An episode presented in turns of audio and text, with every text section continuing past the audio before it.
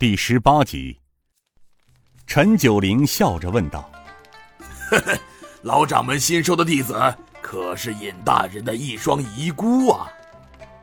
郑门主笑道：“你猜的也对，但老夫想，到舞台之后，老夫只带走那男孩，至于他妹妹，老夫想把她。”留在五台老夫的师弟那里，老夫的师弟刚好有一双儿女，年纪跟他们兄妹相仿，这样也好有个照应啊。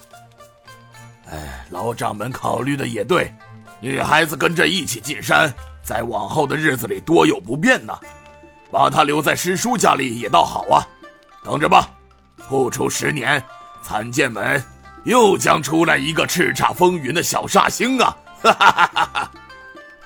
郑门主笑着摇头道：“那也未必呀，也许他们兄妹生来就不是一个练武的材料呢。”陈九龄喝了一口茶，笑道：“哎，俗话说。”名师出高徒，老门主在救出他们兄妹俩之后，并没有急着带他们走，而是把他们兄妹俩留在冰天雪地靖江城外的破道观里，这一放就是十多日。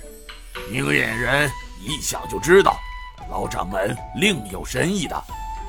我想，除了考察一下他们兄妹俩的人品、耐力，应该还有另外的一种目的吧。郑门主笑骂道：“你这个老小子，我看老夫的心思全让你给摸透了。长江后浪推前浪啊，看来老夫真的是老了。”哎，老掌门，这点你又说错了。”陈九龄笑着道。老夫哪里说错了？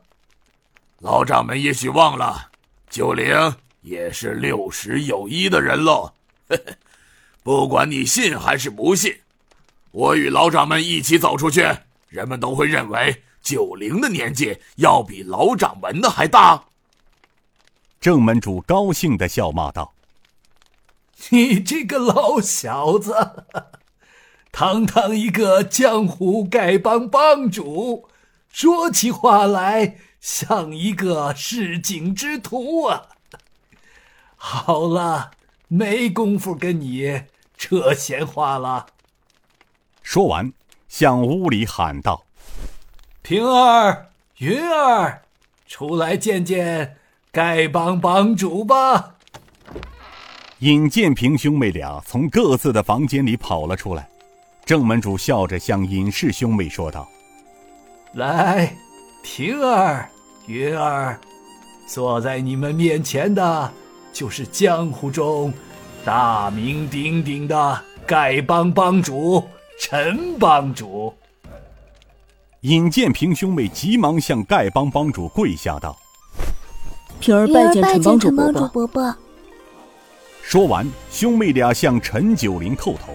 慌的陈九龄急忙扶起兄妹俩道：“哎呦，不不不不，哎呀，哎呀，折寿了，折寿了！快快起来！这陈九龄怎敢受如此大礼呀？”一旁的正门主看见陈九龄慌乱的样子，笑得眼泪都出来了。他指着陈九龄道：“九龄啊，他们兄妹俩还都是个孩子，拜见你。”向你叩个头，也是情理之中的事情。看你刚才慌乱的样子，这哪里像个丐帮帮主的样子嘛？陈九龄认真的说：“哎，老掌门此言差矣呀！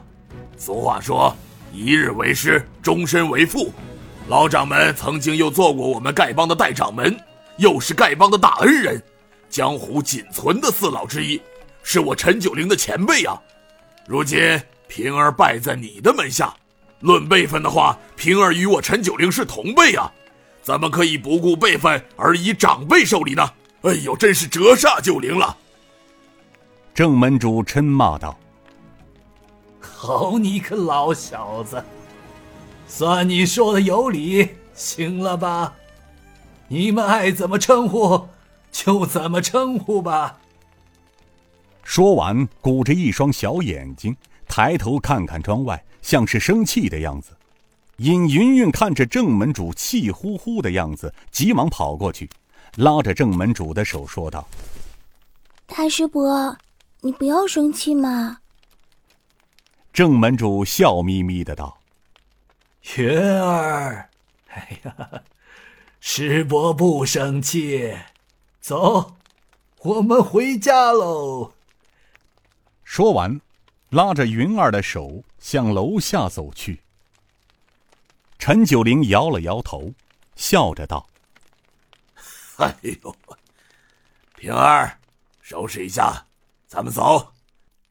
陈九龄吩咐洞城分舵准备的马车早就停在客栈大门外等候多时了，因为他知道老人的做事风格。